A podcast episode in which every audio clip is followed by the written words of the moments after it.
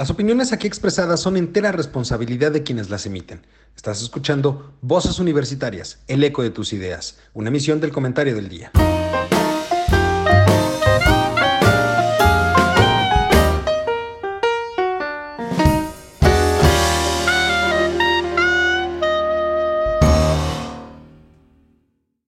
¿Qué tal mi querido público culto y conocedor que como cada semana nos acompaña en este su programa Voces Universitarias, el eco de tus ideas? Esta semana para debatir dos temas en específico, temas muy interesantes. El primero de ellos, una semana sin Andrés Manuel López Obrador. ¿Qué es lo que ha sucedido en esta semana? Que el presidente se ha encontrado, o se encuentra más bien, en cuarentena, digámoslo de alguna manera, por el contagio de COVID-19. Ya hablaremos al respecto. Y también vamos a hablar de lo relacionado con las candidaturas de la farándula, estos famosos de la televisión mexicana o del cine o de las luchas, porque también hay de las luchas, que se han registrado como precandidatos para algún puesto de elección popular. Para esto saludo como cada semana mis queridos amigos, compañeros y colegas. Doctor, ¿cómo estás? Muy buenas tardes. Buenas tardes. Extrañando a Mari Carmen, ni modo, no voy a tener con quién pelearme. Así es. Carlos, ¿cómo estás? Muy buenas tardes. Hola, ¿qué tal? Muy buenas tardes, doctor Isaías. Qué buena, qué buena tarde nos vamos a aventar hoy. Nos la aventamos. Eso. Isaías, ¿cómo estás? Muy buenas tardes. Buenas tardes a todos y a todos nuestros escuchas. Charlie. Así es, y pues ya estamos, ya estamos eh, todos, como bien decía el, el doctor está en esta ocasión, eh, pues no va a estar con nosotros Mari Carmen, ¿verdad? Eh, lamentablemente decidió irse a festejar su cumpleaños sin nosotros. ¿Por qué lamentablemente? Pues porque no nos va a ver.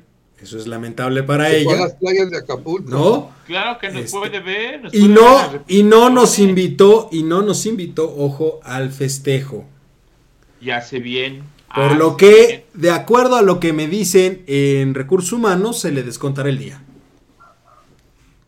Al doble. Ah, no, está bien. No, no, al doble, por ser día festivo, se le descontará al doble. No, el día festivo fue ayer. No importa, hoy es su cumpleaños, hoy para ella es día festivo, se le descuenta al doble y eso abona para que cada vez juntemos más para nuestras eh, iPads que se completará en el momento en el que Isaías pague lo que se depositó por a la migración por soltarlo ahora que estuvo de mojado. Pero bueno, oigan, vamos a empezar, son temas muy interesantes. Yo quisiera empezar con una semana sin Andrés Manuel. ¿Qué, qué es? quisiera preguntarles yo la impresión de una semana sin tener constantemente al presidente en los reflectores. ¿Cuál es, cuál es su impresión? ¿Es bueno? ¿Es malo? ¿Se ha relajado un poquito el ambiente? ¿Está más tenso el ambiente? Este, ¿Hay rumbo? ¿No hay rumbo? ¿Se requiere del presidente? ¿No se requiere del presidente? Doctor, ¿cómo lo ves? Bueno, pues como todo tiene sus enfoques, ¿no? De alguna manera, este, pues bueno, si en realidad fue cierto, porque luego hay gente que dice que no es cierto, pero yo creo que sí fue cierto, pero este, una cosa que me llamó la atención que dijiste ahorita es que dijiste sin el presidente. Yo creo que eso nunca fue cierto. ¿Por qué? Porque siempre estuvo trabajando. Y esto es una maniobra o una estrategia, porque si él se ponía mal y por alguna situación alguien de sus expertos les dice que tenía que retirarse, entonces ya se ubicaba dentro de alguno de los supuestos de la Constitución. Pero él, como es tan vivo, digamos, que se pasa de listo, dijo, no, yo voy a seguir atendiendo mis asuntos, que ha haber sido como esos, esos días que le dan a uno en el gobierno, yo me acuerdo muy bien, decía, tres días al año creo que te, que te dan o te daban, digamos, para que lo estuvieras así un poquito como de vacaciones, ¿no? Y, y realmente, eh, este, yo no creo que ni, yo creo que no, ni una semana, digamos, estuvo ausente digamos, totalmente. ¿Por qué? Porque, este, ¿cuántos días atendió, este, doña, doña ¿cómo se llama? Lleva, doña Olga. lleva toda la semana. Ah, bueno, ok, toda la semana. Pero Esta realmente. es la segunda semana, ¿no? Esta semana Sí. tampoco va a salir el presidente, va a estar ella. Son por 15 eso. días porque tiene que estar a resguardo. Por eso, pero, pero yo no, yo no puedo decir que está ausente, porque está dirigiendo y haciendo las mismas pendejadas de siempre. O sea, Pero a ver, o sea, e- es que ese, ese es el tema, Doc. Si realmente, o sea, por el simple hecho de que el gobierno no ha parado y siguen haciendo las mismas estupideces que siempre han hecho, por lo menos estos dos años de gobierno, pues uno asumiría que el presidente sigue estando ahí. Pero la realidad es que no lo sabemos. Porque no sabemos cómo está, qué está haciendo, dónde. Sabemos que está en Palacio, porque se dice y se asume que está en Palacio. Se dice que está bien, pero espérame. Ahí hay una situación. El COVID es una enfermedad que por lo que hemos visto y lo que se ha dicho en las noticias y demás, es una enfermedad que un día estás bien y al otro día puedes tener una recaída fuerte y luego puedes volver a estar bien. O sea, en realidad no sabemos cuál es el estado de salud del presidente. Solamente sabemos que no ha estado y como no ha estado, la que está informando, bueno, no informando, la que agarró el micrófono es el Yadro de Bucareli. Para no decirle florero porque Carlos se enoja que les diga yo floreros. Mejor le digo Sí. Yadro de Bucareli. Entonces, Ay, mi vida. en ese sentido, pues en realidad nadie sabe qué está haciendo el presidente. Salió ahí en un video sin cubrebocas, y lo, re- lo Sí. recalco, sin cubrebocas, lo cual es Sí, aún sí. más negligente de su parte porque asumimos que había gente que lo estaba grabando y aunque esas personas llevasen cubrebocas era su responsabilidad usar cubrebocas sabiendo que estaba contagiado. Pero fuera de eso nadie lo ha visto. Entonces yo sí asumiría que hay una ausencia, por lo menos física, del presidente. Ah, bueno, física sí, pero no, no dejó el ejercicio de la función pública. Sí, recuerda que el lunes pasado tuvo una conferencia con el presidente Putin. El jueves o viernes emitió su mensaje de que se encontraba bien, sin cubrebocas, como bien dices. Entonces creo que él sigue estando ahí, sigue tomando las decisiones.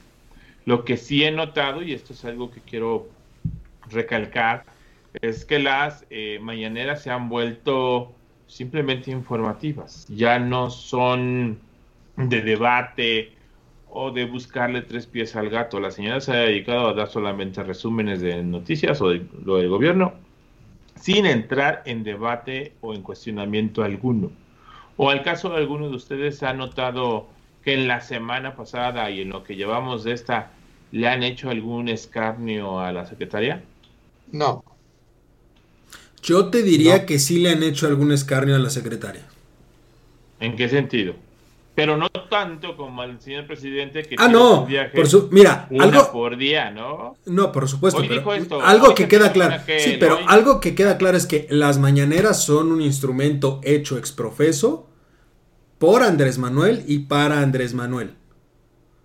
Nadie, absolutamente nadie del que se pare ahí va a tener las tablas para decir y permitirse hacer lo que hace Andrés Manuel. O sea, Andrés Manuel puede divagar y hacer lo que se le dé la gana. Ya todo mundo lo sabemos. Pero situaciones tan... A, a ver, Charlie, el primer día, el primer día que salió el Yadro y, dijo... sé lo que es Yadro, ¿eh? Y, y dijo, este, el Yadro de Bucareli es una forma más nice de decirlo, ¿no? Pero ya sé qué es, ¿eh? Ya también. Este, a ver, a ver, tú te estás riendo ahí. Yo no sé, yo sé que Yadro son piezas de ornamentación en un momento dado carísimas, ¿verdad? Carísimas. Pero ese es el conocimiento que yo tengo de Yadro, un Es- material que se utiliza para eso es. este jarrones, este Un cosas- bonito jarrón Yadro de decoración ornamental muy Ah, caro. Volvimos a lo mismo, volvimos a lo Que mismo. no estoy diciendo florero, pero bueno. Ojo, repito, el primer día le preguntaron del presidente y ella dijo, está hasta donde yo sé, está en su domicilio particular recuperándose. Y el vocero salió a la defensa diciendo, está aquí en Palacio. Y lo único que pudo decir ella fue, ah, me informan que está aquí en Palacio, entonces está aquí en Palacio. O sea, estaba a 300 metros de distancia de ella y no sabía que estaba ahí. Y luego hay otra situación donde salen los reportes del INEGI cuando le preguntaron de un reporte del INEGI relacionado con la caída del Producto Interno Bruto, le cedió la palabra a otra persona para explicar un, un comunicado del INEGI que nada tenía que ver con lo del Producto Interno Bruto. Entonces, discúlpenme, pero se paró ahí a hacer el ridículo, o se está parando a hacer el ridículo. En ese sentido, ojo, yo veo también otras cosas de lo que ha sucedido en esta semana que no ha estado el presidente. Pero antes de eso, Isaías, ¿tú cómo lo ves? Como ya lo decías, eh, Lalo, primero las mañaneras no están hechas para que alguien más las maneje más que Andrés Manuel y en dado caso Ebrard, ¿no? Con este, estas limitaciones que ya sabemos siempre tienen. Ahora bien, eh, pues por supuesto que en el, primer, la primera mañanera del lunes donde le preguntaron a, a, la secretaria Olga que dónde estaba Andrés Manuel, pues por supuesto que es, información que al final tú no sabes si tu jefe quiere que revele o no, que, que pues, todos sabemos que es un asunto de pues, nacional, ¿no? Obviamente teníamos que saber dónde estaba y cómo estaba. Sin embargo, fuera de todo eso, yo creo que lo ha hecho bastante bien. Olga no ha entrado en polémicas, simplemente se ha, se ha mantenido al margen y ha dicho o ha informado, ¿no? Que es un alivio, la verdad, que no esté politizando como siempre lo hace Andrés Manuel. Sin embargo, podemos ver que el presidente es, es increíble en la manera en cómo maneja los medios. ¿Por qué? Pues porque a pesar de que no está, genera una polémica impresionante. Que si está, que si no aparece, que si aparece con un cubrebocas, si aparece sin cubrebocas. Entonces el mensaje que nos da eso es que, pues, que no sé quién está detrás de él en cuestión de medios, pero lo hace a la perfección, ¿eh? Entonces ya no se nos va a olvidar que Andrés Manuel salió sin cubrebocas. Entonces, son esos detalles que al final creo que tienen ahí una, medición eh, de imagen eh, política que va más allá de, la negligencia de Andrés Manuel. Entonces, sigue haciendo las cosas eh, en cuanto a manejo de medios de, de manera increíble, aunque nos guste o no, eh, tanto así que ahora vemos todo el, relajo que hay en la oposición, eh, que acaban de sacar estos, por ejemplo, desviándome un poco del tema, de estos spots en contra de Morena, ¿no? sobre las elecciones. Entonces, pues ha hecho lo que ha querido y él maneja la agenda de todos los demás partidos y todo lo que quiere lo hacen los partidos. Entonces, pues sigue haciendo las cosas bien en ese aspecto. Lo demás, lo de la cuestión de gobernar y cómo lo hace, eh, pues pues, vaya, lo sigue haciendo a su manera, eh, que él a lo mejor piensa que es la manera correcta.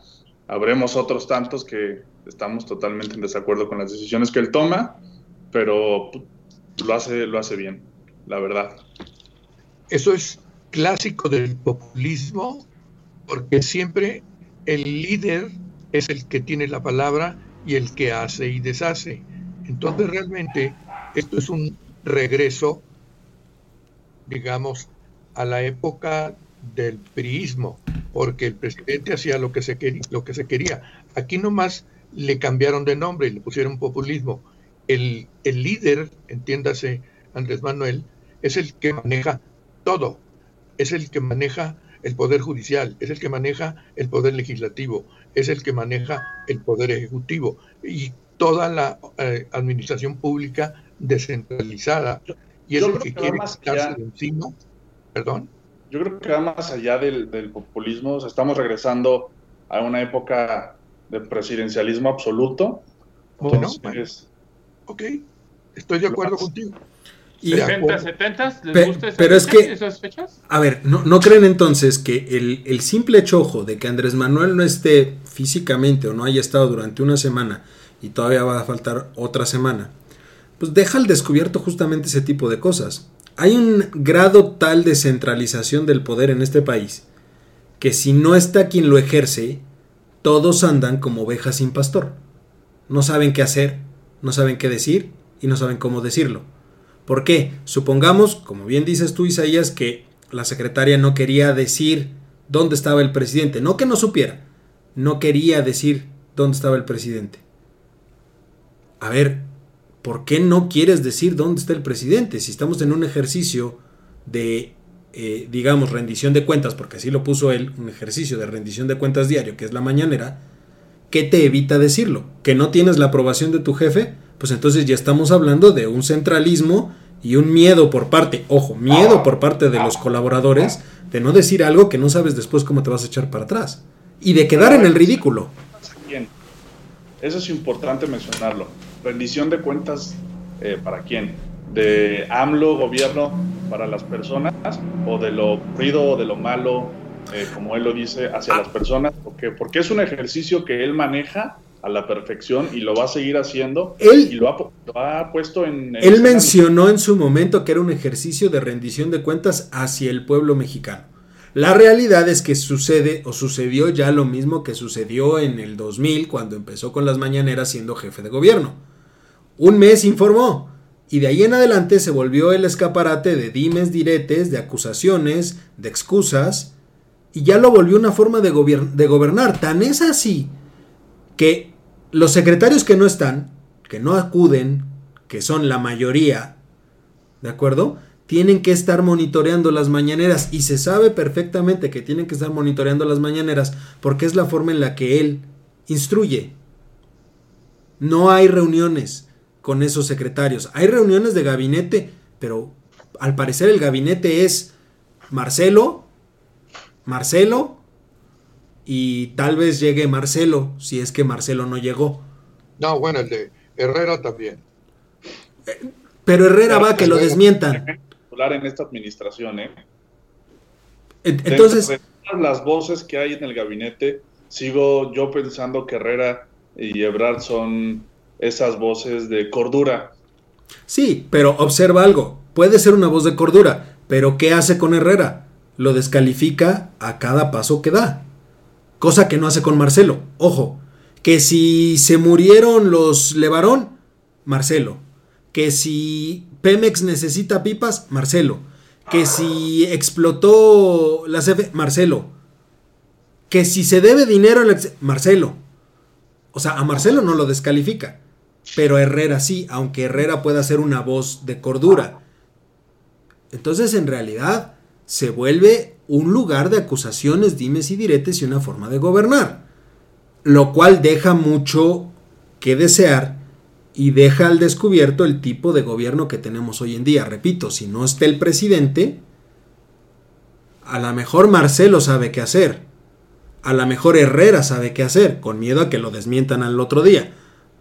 Pero de ahí en fuera los demás...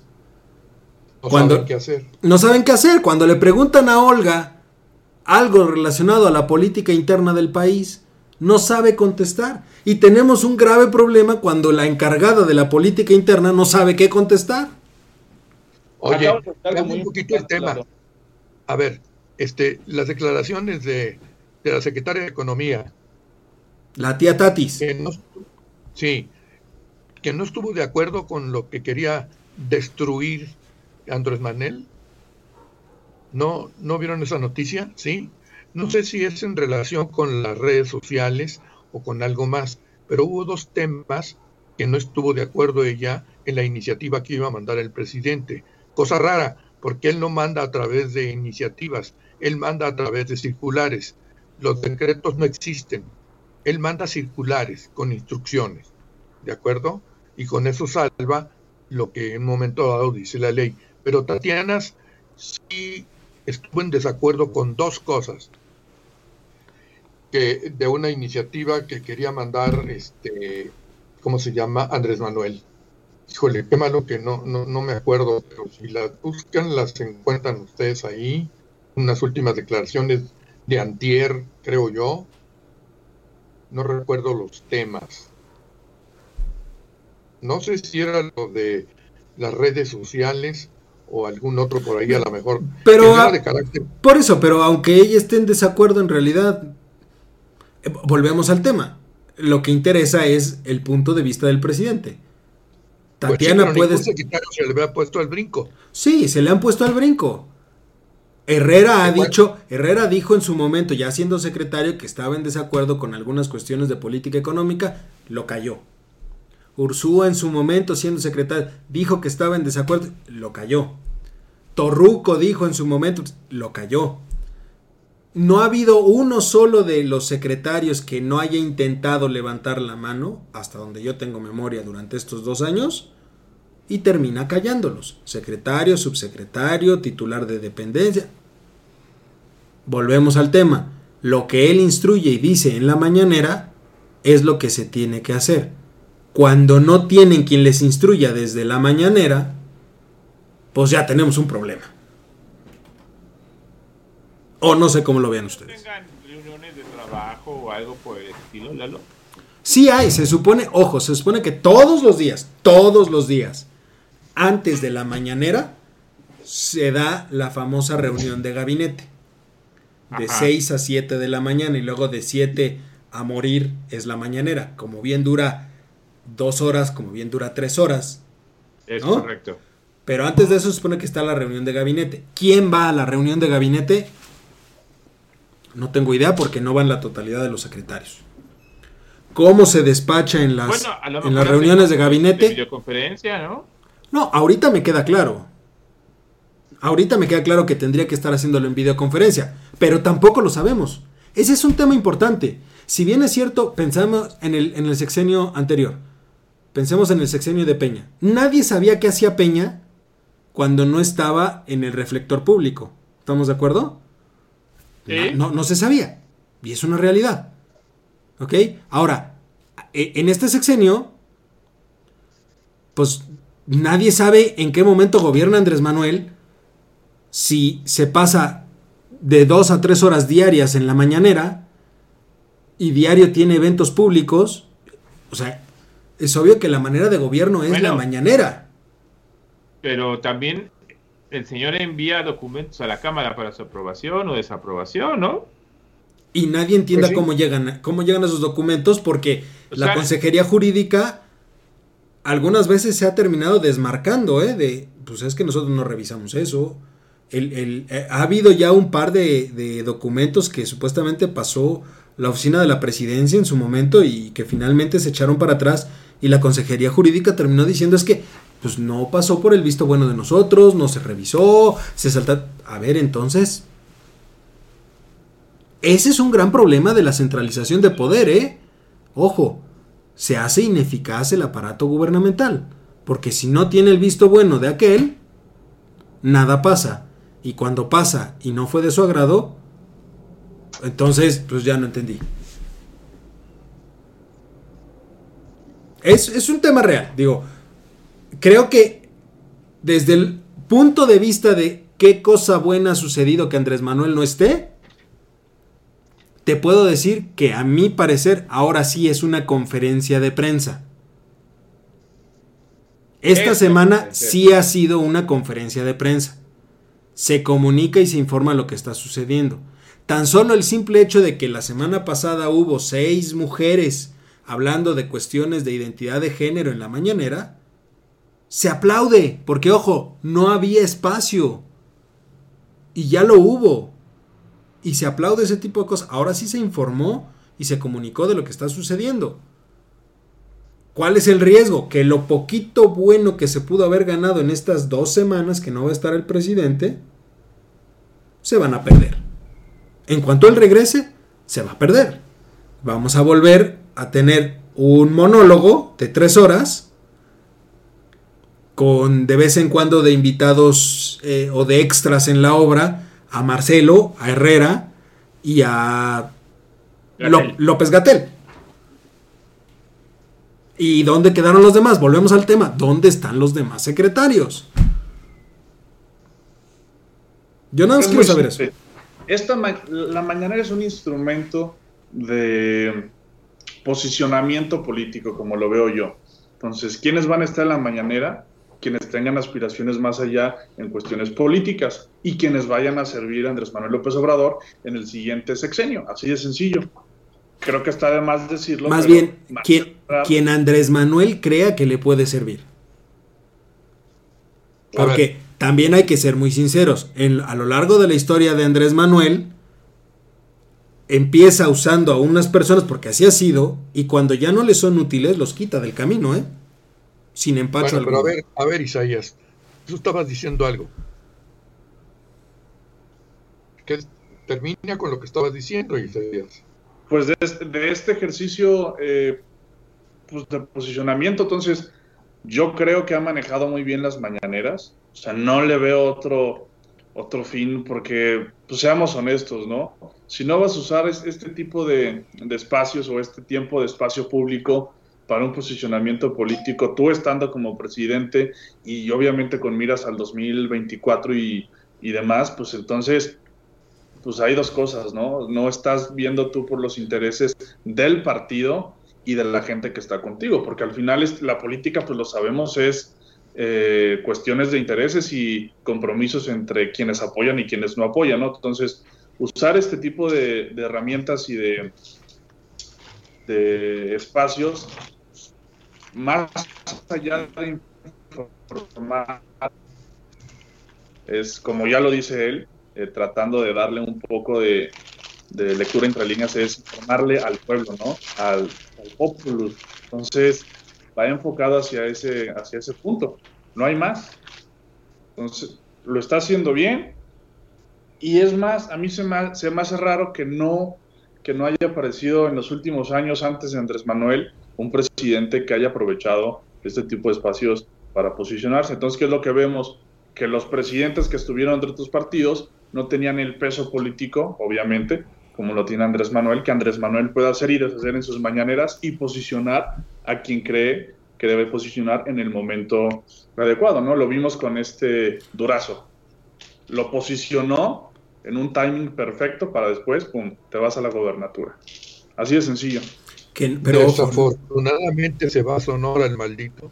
Pero no, no necesariamente, sí, correcto. A ver, dejó un relajo en la secretaría y va, y bueno, pero a ver, no necesariamente deberían de haberlo aprovechado otros presidentes, porque también son estilos de gobierno. Pero tiene razón Isaías. A mí me parece muy bien, muy buena la opinión de Isaías.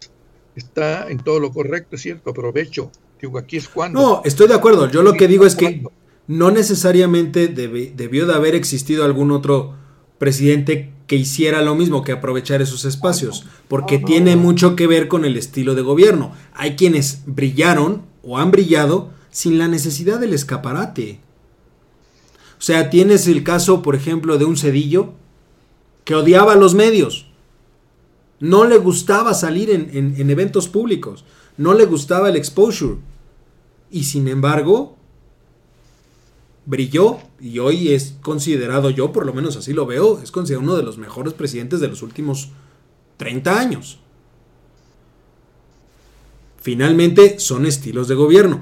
Creo yo que Andrés Manuel, ojo, no estoy diciendo que la mañanera sea mala, no, es un ejercicio interesante, sí. Creo que el hecho de que él no esté ahorita evidencia muchas cosas del gobierno actual, por supuesto centralización, egos, porque todo eso sale a reducir, ahorita que no está. ¿Sabes qué, Lalo? los aplausos. los aplausos. Pero es bien curioso lo que dices.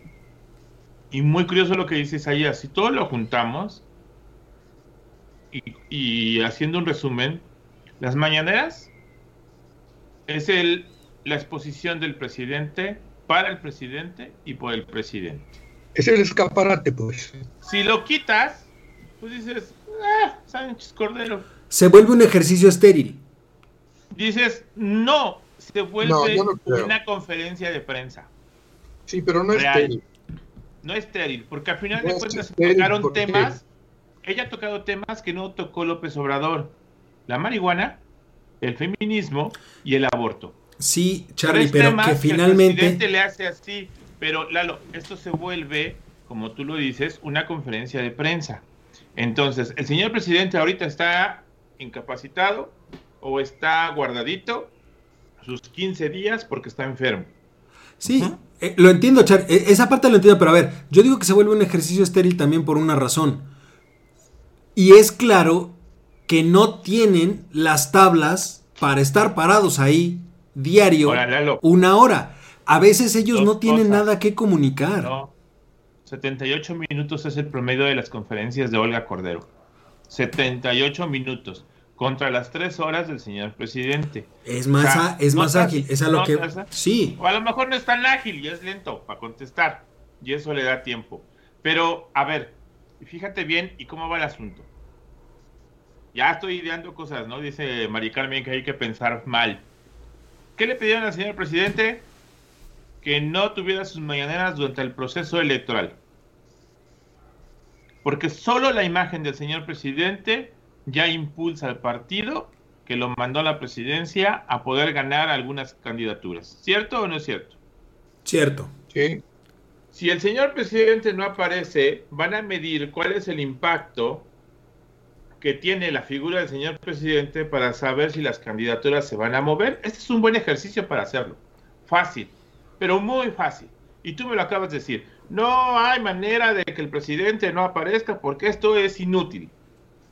Entonces, si el señor presidente dice, oye, ya hicimos el ejercicio, no aparecí y esto se mantuvo eh, muy bajo, pues entonces sí necesito aparecer y que el INE no me tape.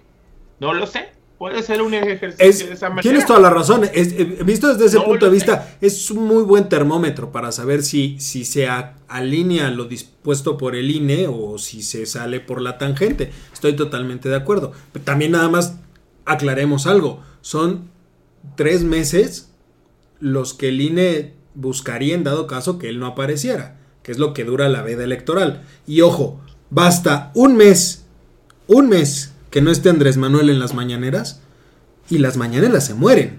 Porque no tiene, vamos, aunque, aunque Olga Sánchez Cordero quisiera estar de manera diaria, ahí va a llegar un momento donde ella no tiene toda la información que tiene Andrés Manuel. Con un mes fuera se acaba el ejercicio y tendría que, que revive rápido en cuanto él salga, ¿eh? Lo revive así. Estoy de acuerdo. Pero de entrada se muere el, espectáculo. Ya, ya recordé cuál fue el asunto, uno de los dos asuntos que trató Tatiana, de energía renovable.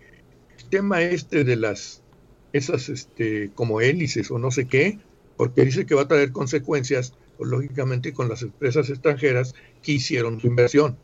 Y que no va, los parques eólicos.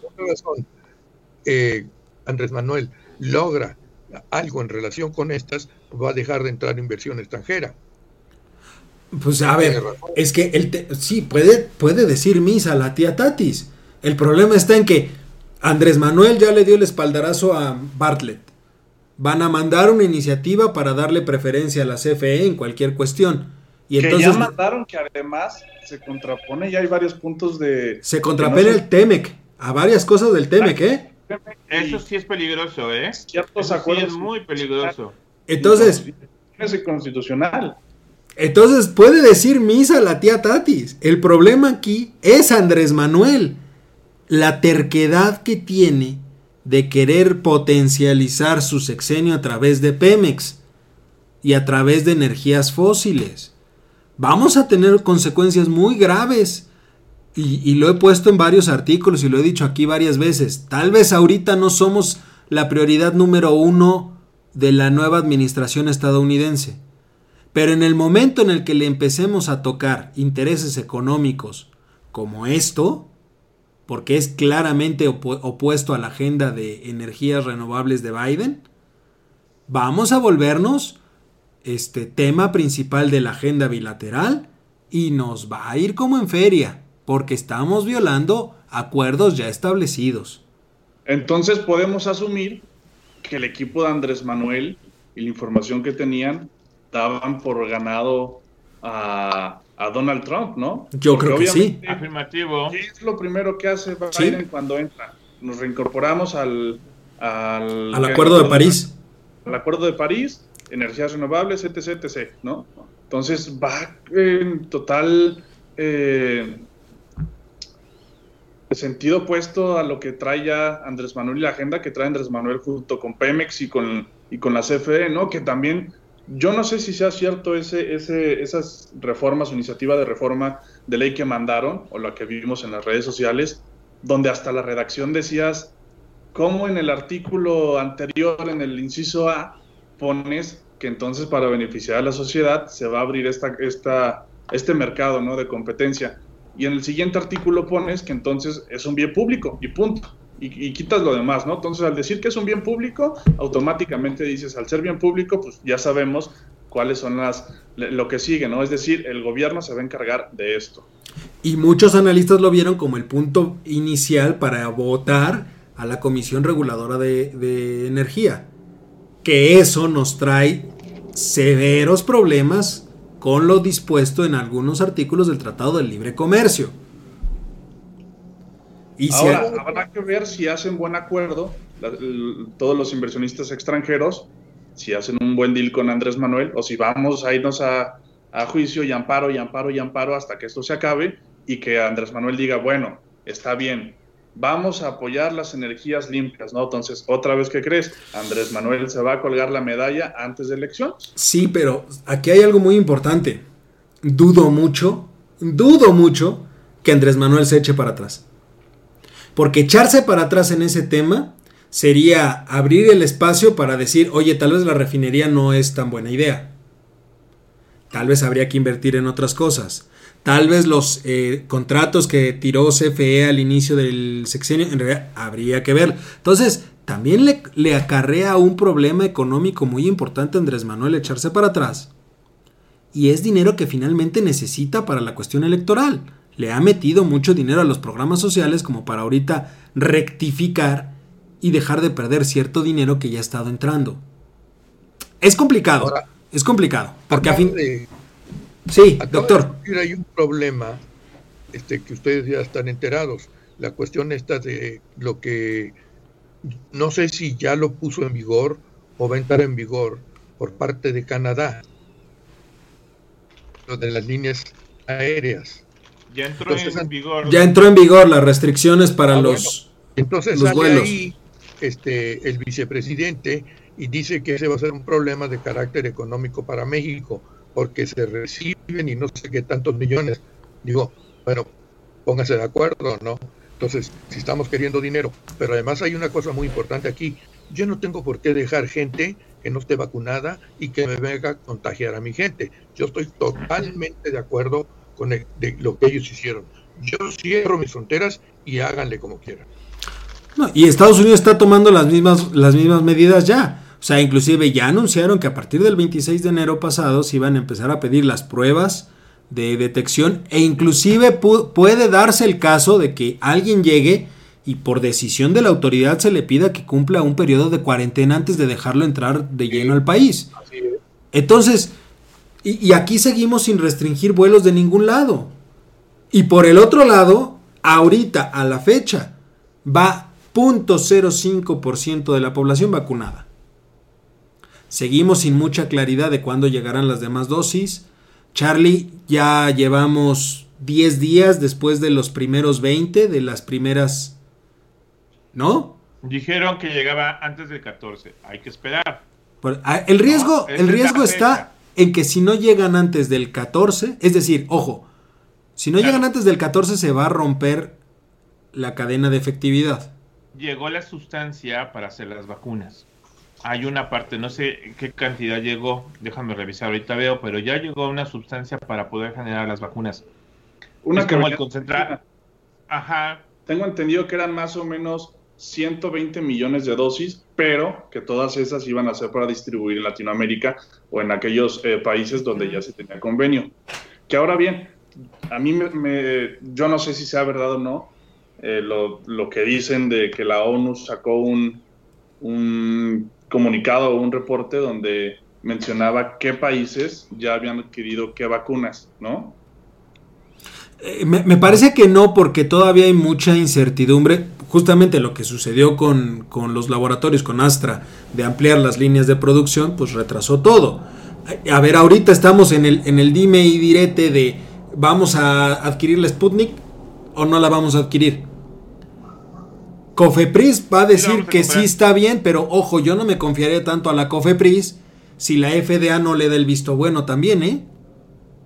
Bueno, pero a lo mejor allí son temas políticos porque pues, es Rusia y Estados Unidos, ¿no? Entonces yo la creo FDA nunca le Mira. va a dar el, el visto bueno, ¿eh? Eso Mi es un hecho. con las vacunas es siempre ha sido la misma. Si te dan un 20, 30, 40, 50, 60% de efectividad y protección, pues póntelas. Tener 20 a no tener nada es cualquier cosa. Entonces, Sí, por, su- por supuesto. Es, es, es jugarle al, al, al volado, es echarte un volado de Sí, puedo estar o no puedo estar. Y retomo el tema de, de la cuestión de las líneas aéreas. ¿Saben ustedes que Cuba ya restringió sus viajes? Ya, Y se supone a México. son casi hermanos de nosotros. y también Guatemala, tengo entendido. Sí. Guatemala ya cerró. ¿Cómo por.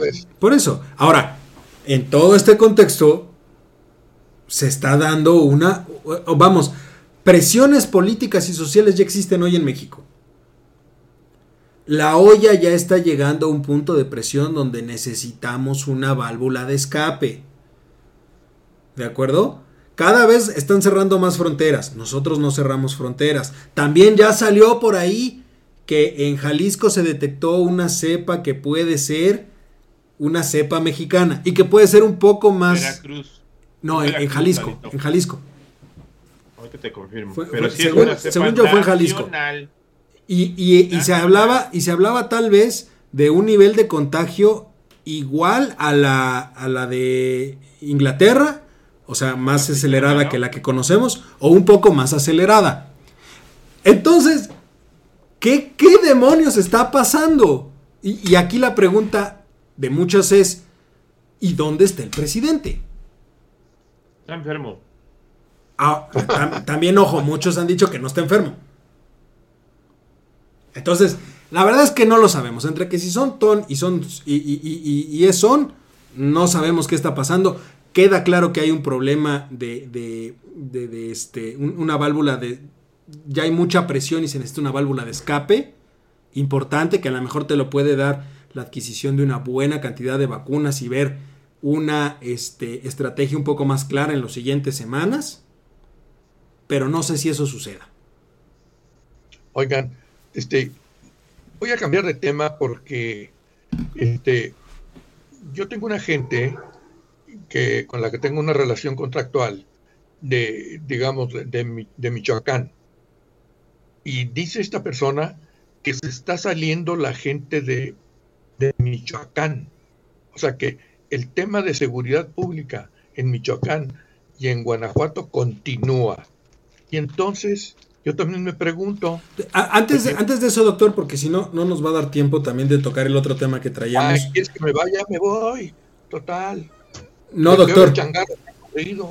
No, doctor, es que tenemos por ahí otro tema que, que me gustaría tocar porque tiene mucho que ver justamente con esta válvula de escape.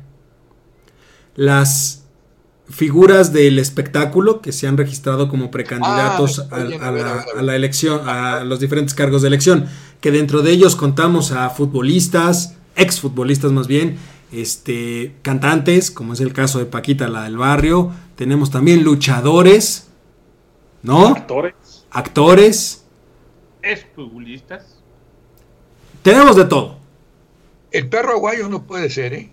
No, no, ¿qué pasa? No, el perro aguayo no No, puede no, ser murió. porque ya se murió. Fue el hijo del perro aguayo. Pero ¿sabes quién sí puede ser? Tinieblas. Él sí se registró, el luchador, que ojo, usa máscara. Aquí algo que llamó la atención, que escuchaba yo y leía, es que le preguntaron si él iba a gobernar con máscara puesta o sin máscara puesta. Y él decía que iba a gobernar con la máscara puesta. Y muchos dijeron, es que el INE no se lo va a permitir. Y revisando una legislación del INE, basta con que se presente una vez al INE sin la máscara para que quede registrado y no tenga problema y ya después puede mantenerse utilizando la máscara. ¿Ustedes ven qué, qué pasa con las candidaturas de la farándula? ¿Cómo las ven? Charlie, ¿Qué te pasa? Y, y- y- cuando fue el Púas, el Púas fue diputado por Tepito. No, pues tenemos al Púas, tenemos el caso de Cuauhtémoc Blanco, tuvimos el caso de la Tigresa, Gobernador, perdón, eh, gobernador Cuauhtémoc Blanco, ¿eh? el Cuau, tenemos, tuvimos a la Tigresa, tuvimos este, Ay, Carmen Salinas. a Carmelita Dios, Salinas. Carmen Salinas. ¿no? Sí, es cierto. O sea, ha habido varios. Kawachi, como bien dice. Siempre han estado presentes esas candidaturas de farándula. Sí, pero creo que nunca había habido tantas como ahorita. Bueno, Oiga, jamás la este, política había sido a, tal grado por ahí mismo como lo es ahora, ¿no? Antes por lo menos se tenía este pensamiento de que a la política entraban pues, los, los peces gordos y que las relaciones y punto. Seas o no de la farándula, se pensaba eso. Ahora literalmente la política puede entrar cualquier payaso o cualquier pirata con parche y verdadero, falso. Ok, Isaías, nomás que aquí hay una cosa. Acuérdate que esas son las fuerzas vivas, lo que llaman las fuerzas vivas. Como siempre ya saben, mi anecdotario, Hace muchos años salió una película que se llamaba así, Las Fuerzas Vivas.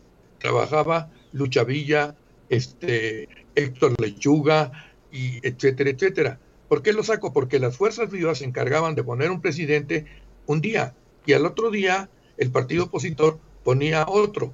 Y luego para hacerse daño se hacían pipí sobre el monumento que ponían. Pero son, ya fuera, fuera de todo cotorreo, las fuerzas vivas, inclusive yo me, me atrevería a decir que las fuerzas vivas es lo que correspondería en su momento a la sociedad civil. Pero a ver, pero a ver, ¿qué, ¿qué, te dice esto de los partidos políticos? En general, ¿eh? No solamente hablo de la supuesta oposición que en realidad no existe, sino también hablo de Morena, hablo de todos los partidos, porque en todos los partidos hay candidatos de este estilo. Estoy de acuerdo en el simple hecho de que cualquier persona tiene el mismo derecho a votar que ser votado. ¿Por qué? Porque estamos en una democracia. Y yo siempre lo he dicho, no todo político es funcionario público, pero desgraciadamente todo político termina siendo funcionario público. ¿De acuerdo? Entonces, ¿qué significa eso? Significa que cualquiera puede llegar a un puesto de elección popular, sin importar quien sea. ¿Por qué? Porque vivimos en una democracia. Ahora, ¿qué te deja ver de los partidos políticos actuales que existan tantas candidaturas de este estilo? Yo te preguntaría, ¿qué pasa con lo de Macedonio, Macedonio Salgado, que siendo un tipo con dos violaciones, aunque sean de 22 años y de 12 años, es un tipo deshonesto y es un depravado sexual, y ahorita como está el movimiento feminista, y le van a permitir ser precandidato, lo va a designar seguramente Morena. Ya lo designó. Ya está. Doc, pero ahí yo tengo una pregunta. Eh, si no me equivoco, en Macedonio tiene una carpeta todavía abierta, ¿no? Dos. No, una ya fue, el delito ya prescribió, entonces se cerró, pero tiene la... Ah, ah, ah, espérame tantito, ahí te va. Tú no leíste uno de mis últimos comentarios, tú sí lo leíste. Ok, ya, de alguna manera se violó a la persona, está la reparación del daño. ¿Estamos de acuerdo? Porque si, bueno, ¿sabes qué? Ok, te violaron y punto, y aquí están 50 mil pesos, lo que tú quieras. Y lo emocional, Isaías. Sí. ¿Quién le quita a esa mujer, entiéndase niña, entiéndase joven, lo emocional, la crisis, la, la digamos, el castigo que va a tener ella en tipo mental, en el sentido de que un fulano como este hombre la violó. Esto es una de las cosas que nosotros vimos, te voy a decir, voy a hacer referencia, en el doctorado, con un doctor argentino que decía él que hay leyes injustas. Y yo digo que la ley que sanciona a la violación es injusta desde ese punto de vista, porque emocionalmente ¿quién le quita a la ofendida, en todo caso, el trauma? Nadie se lo quita. Punto. Sí, eh, eso yo lo entiendo, pero más bien mi comentario iba hacia el hecho de que, si no mal recuerdo en mis clases de... de no me digas que de economía, por favor, ¿eh? Este, hay, hay un artículo donde menciona cuáles son los requisitos para poder ser candidato a gobernador y tengo entendido que uno de estos era justo no tener como algún tipo de, de proceso legal, ningún proceso, legal este, abierto. a, ver, finalmente, finalmente creo que lo registraron como precandidato. A la espera. Pero se le van a dar, Eduardo. Se sí, van por a eso. dar. Pero más bien, fue precandidato a la espera, porque ahorita es el periodo de precandidaturas, no hay ninguna candidatura real ahorita. Esperando al momento en el que se le dé carpetazo finalmente a este segundo asunto. Prescribió el de 22 años, no prescribió el de 12. Van a ver de qué manera, creo yo. Pero vuelvo al tema, vuelvo al tema específico. ¿Qué les dice o qué nos puede decir de los partidos políticos la situación que estamos viendo ahorita? No culpo, ojo, no culpo de ninguna manera a las personas de la farándula, de, a, los famosos, como se les conoce, digamos, de haber aceptado de aspirar a un puesto o a una candidatura de este estilo, porque están en todo su derecho. Es como si yo ahorita me, me quisiera postular para una candidatura, dirían, bueno, ¿y este hijo de vecina quién es o por qué se va a postular? ¿Él quién se cree para postularse? ¿Estamos de acuerdo? No te metas Sí, pero con tu mamá, que es muy amiga mía, ¿eh? Yo lo sé, Pero pero, a ver, tienes pero tengo el derecho mayor de hacerlo. Pero te- mayor capacidad. Pero no hablamos tan, aquí tampoco de capacidades, porque yo puedo no tener la capacidad, pero sí puedo rodearme de la gente que de cierta manera me apoye en el ejercicio de lo que yo puedo obtener. Podemos guardar estas palabras porque lo mismo ha dicho de todos los secretarios de, de gobierno que ha puesto López Obrador. Este no sabe, este no está capacitado. Sí, y este también he dicho, no, Entonces, y también he dicho, y también he dicho claramente que sus asesores, o sea, una cosa es que tú no sepas y otra cosa es que no sepas, te rodees de gente que sepa y no le hagas caso a la gente con la que te rodeas. Que ese es el gran problema de los que han tenido los secretarios de Estado. Ponen un ejemplo a Tatiana Cloutier, que no tiene ni la más remota idea de qué está haciendo ahí, pero ojo, ella no llegó por un puesto de elección popular, fue dedazo, la pusieron ahí. Se puede rodear de los mejores asesores, el problema está en que no les haga caso. Y entonces cometemos los la- las equivocaciones y metemos la pata que hemos visto que ha sucedido. Y así lo sostengo y así lo he dicho también. Y en ese sentido, no culpo a la- vuelvo, a, la- vuelvo a lo mismo, no culpo a las personas. Yo veo un proceso de cansancio político a grado tal que los partidos no tienen un cuadro específico, no tienen cuadros para postular y se agarran No. de la fama de las personas o de la posible fama de las personas para poder pintar. Yo difiero de tu comentario, Lalo. Yo no creo que sea esa parte, más bien es el hecho de que la política ha llegado a puntos de cinismo, de burla, donde las personas toman esto como, como un chiste, ¿no? Un chiste que dices, ah, si pega, qué chingón. Si no, pues de tomos ya tuve mis minutos de fama, ¿no? Entonces, es increíble y yo, o sea, yo lo veo en la parte local donde este tipo de cuestiones se dan y es absurdo, ¿no? O sea, primero es una cuestión moral porque simplemente pues, no, no aplicas para una chamba donde no tienes ni la capacidad, no tienes ni las aptitudes, actitudes, ni la calificación, ni mucho menos. O sea, es así de sencillo. Entonces, para empezar, es un tema de cuestión moral y pues para mí de corrupción. O sea, el hecho de que tú apliques para algo que sepas que tienes posibilidades de llegar nomás por, porque sí, porque los demás lo hacen, es un hecho de corrupción, vaya. O sea, y, es, y eso no se puede aceptar. Ok, pero ahora están en su derecho de hacerlo. legal, Es decir, tu derecho, punto. Pero pues también No, estoy de acuerdo. O sea, yo sé que es mi derecho y no lo haría si sé que no estoy capacitado para hacerlo. Entra también una cuestión, digamos, no tanto moral, sino una cuestión de, de conocer límites, autoconocimiento de la persona. Sé que no la voy a hacer porque no tengo las el conocimiento y las aptitudes. No voy a decir capacidades porque cualquiera puede generar las capacidades. Sí, sí, sí, no sí. tengo las aptitudes para hacerlo. que Me- topa en lo moral y en la ética. Que topa en lo moral y en la ética en algún, de alguna forma, estoy de acuerdo.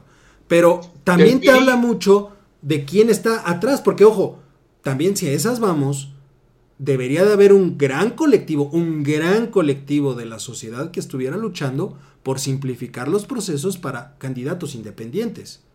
Porque hoy en día, ¿qué te queda? ¿Quieres jugártela? Nadie se la va a jugar por la cuestión independiente porque es muy complicado. Prefieres agarrar la marca que ya existe para ir encima de eso. Y la gente lo sigue comprando. Eso te habla del proceso de, poder, de podredumbre de la partidocracia en México. No tengo cuadros, no tengo a quien postular que sea medianamente eficiente, me cuelgo de la fama de alguien alguien que conoce a la gente, alguien que ubica a la gente, alguien que a la gente se le va a hacer gracioso que yo lo ponga y obtengo el puesto. pues más, yo no creo que sea con miras tanto a este güey va a ganar, ¿no? Más bien yo creo que ahí es una cuestión partidaria de necesitamos topar o alcanzar cierto número de votos para mantener el registro local, estatal. O, y con esto lo logro. punto. Lo demás me vale madre si, si queda o no queda, ¿no? Es más, si queda, pues esperemos que no quede, porque si no, qué, vergüenza. Porque yo quedo mal. E, o sea, ahí es, ahí es una doble moral.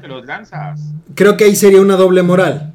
¿No? antes de que nos vayamos, nada más para que se den una idea de lo que, de lo que tenemos en nuestros candidatos.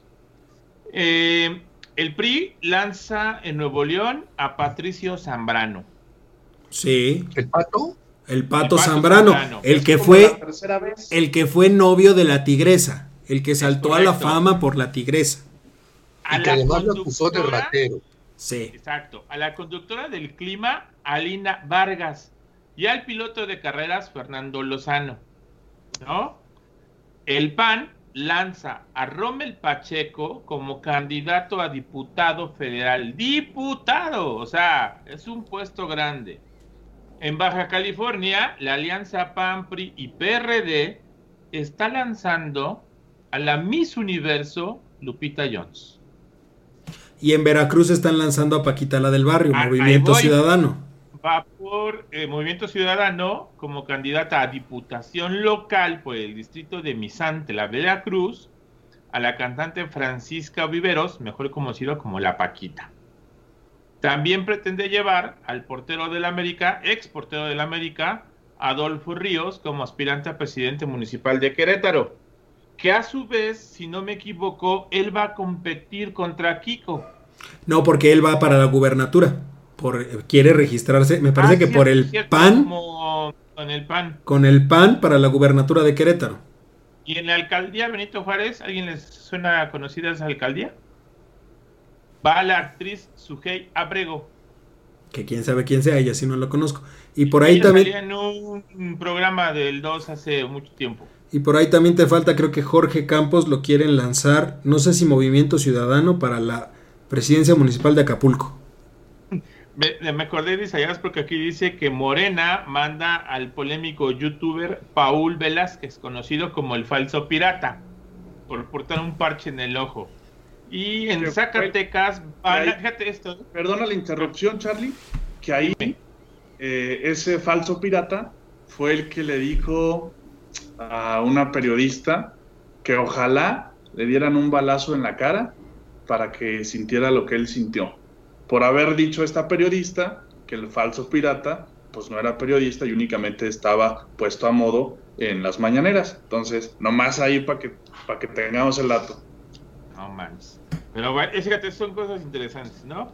Eh, Morena va a presentar, bueno, ya presentó a Sergio Mayer, que de hecho tiene un puesto importante ahorita. Diputado eh, federal, qué bárbaro. Es, correcto, aparte, híjole, ¿no?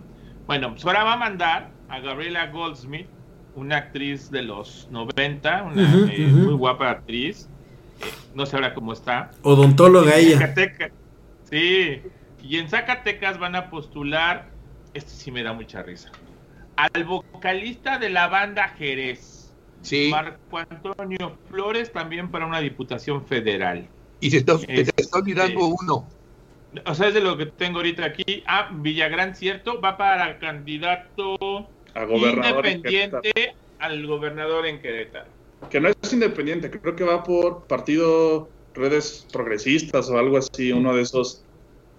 Hay varios, hay varios de ese partido, redes progresistas. está, está muy cañón, ¿eh? O sea, ahorita ya encontré varios, inclusive hasta Vicente Fernández Jr., ¿eh? Sí, también, él. Creo que ahí, por ejemplo, el caso de, de Rommel Pacheco podría ser alguna excepción. Lo digo porque aquí en Celaya tenemos una, una atleta de nado, creo que es la, mujer más rápida de todo México, que se llama Lili Báñez, que a esto, está metida en cuestiones de política, quieras o no, pues porque al final el Estado o la federación te ha patrocinado y tienes que ser recíproco. Entonces, se ha consultado a ella en cuestiones de, sobre todo, el, institutos municipales de juventud y demás. Entonces, tiene como esta relación con, con los jóvenes. Es, es que, a ver, como bien... Tiene este acercamiento, entonces creo que podría ser una excepción. Sí, pero a ver, como bien te puede tocar a alguien eficiente en el ejercicio, pero como bien te puede tocar, vamos, nadie hubiera pensado que Ana Gabriela Guevara tuviera una mala actuación al frente de la CONADE. Porque dices, oye, la, lo vivió en carne propia, sabe, los sabe la problemática, sabe lo que se... Y ha sido la peor administración que ha tenido la CONADE en, en bueno, agrégale Carlos Hermosillo, por Dios, también. Justo, es a lo que voy. O sea, uno pensaría que a lo mejor podrían ejecutar bien un puesto de ese estilo por el simple hecho de haberse enfrentado al día a día de lo que implican ese, ese tipo de lugares. Pero la realidad es que es, es un volado. Claro, dije, puede ser la excepción. Es, es un volado. Ahora, Sí, volvemos al tema. ¿Se imaginan a todos estos eh, personajes sentados en una curula en San Lázaro discutiendo una miscelánea fiscal, un paquete económico, una ley de extinción de dominio, una ley de energías renovables? A ver, es complicado. Repito, tienen el derecho, sí. Pueden allegarse de las mejores personas, sí, pero a fin de cuentas, a fin de cuentas, los que van a llevar la voz cantante son ellos. Y eso te habla mucho de, de- de la problemática que hay hoy en día en este país. ¿No? oigan, Pero bueno. no lo puedo creer. Sí. Espérame, antes de que nos vayamos. El PES. Ah, no, ya no se llama PES, ahora se llama Redes Sociales Progresistas. Ah, no, el PES sí existe. Pero el PES está mandando a Vicente Fernández Jr. y Mariana González, que es su novia, que serán candidatos a diputados por ese instituto político. Y Redes Sociales Progresista, que es un partido que está asociado a El Bastel Gordillo, aguas con esto, está postulando. Nada más que gente. Digo, son muy buenos deportistas, pero caramba. Mariana La Barbie Juárez. Alfredo Adame. Blue Demon. Tinieblas y Místico. O sea, no. Y aparte agrégale Jorge Campos, pero ellos van por. Ah, también por el PES. Jorge Campos por Acapulco, por una diputación federal. Ah, ok. Adolfo El Bofo Bautista en Guadalajara. Y el abuelo Cruz para Nuevo León. Y ya no sigo porque me da coraje. Pues ahí lo tienen. O sea, creo que es, es un tema polémico desde los dos ángulos. Partidos políticos o instituciones políticas como tal y los propios candidatos. Oye, yo sé que es el cumpleaños de nuestra querida Mari Carmen. Este, y deberíamos de pedir un deseo por ella para que se lance como diputada o algo, porque no puedo creer que esta gente, digo, no, no estoy tratando de, de, de No, bueno. ni nada, son muy buenos deportistas, son muy buenos en lo que lo hacen, los dije, son excelentes deportistas, pero creo yo que sí necesitarían rodearse de muy buenos asesores y hacerles verdaderamente caso. Bueno, aquí hay cuatro muy no buenos vayan, asesores que podrían contratar en un momento dado. Para todos aquellos que así lo quieran, flow.page, diagonal comentario del día, flow.page, diagonal voces universitarias. Suscríbanse, Síganos.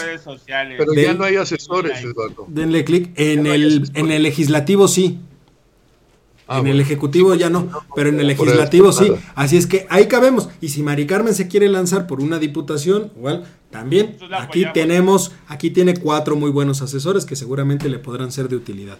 Pero bueno, Hasta en particular yo me aviento. hasta también nos aventamos, no hay ningún problema. Yo, yo aquí sin más que decir. Pero bueno, Charlie, muchísimas gracias. ¿Usted se lanzaría?